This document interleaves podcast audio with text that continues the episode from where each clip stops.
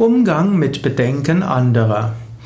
Wann immer man eine neue Idee hat, wann immer man etwas Neues, Großartiges bewirken will, trifft man auf Bedenken.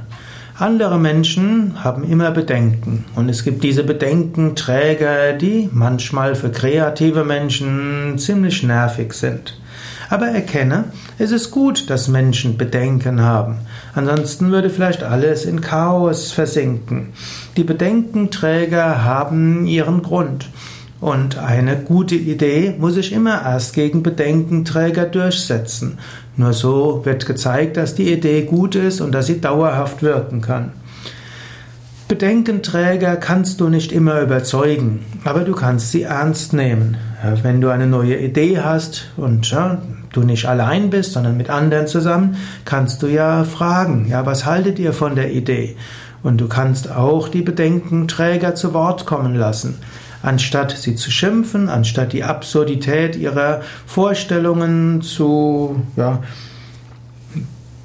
zu bekämpfen oder lächerlich zu machen, kannst du es einfach sagen, ja, danke, dass du es gesagt hast, danke für diese Bedenken. Und es ist tatsächlich wichtig, dass wir das bedenken. Also erkenne Menschen an. Menschen wollen gehört werden, gesehen werden. Auch die Bedenkenträger wollen gesehen und gehört werden. Manchmal muss man Argumente noch nicht mal entkräften. Es reicht aus, sie zu hören und anzuerkennen.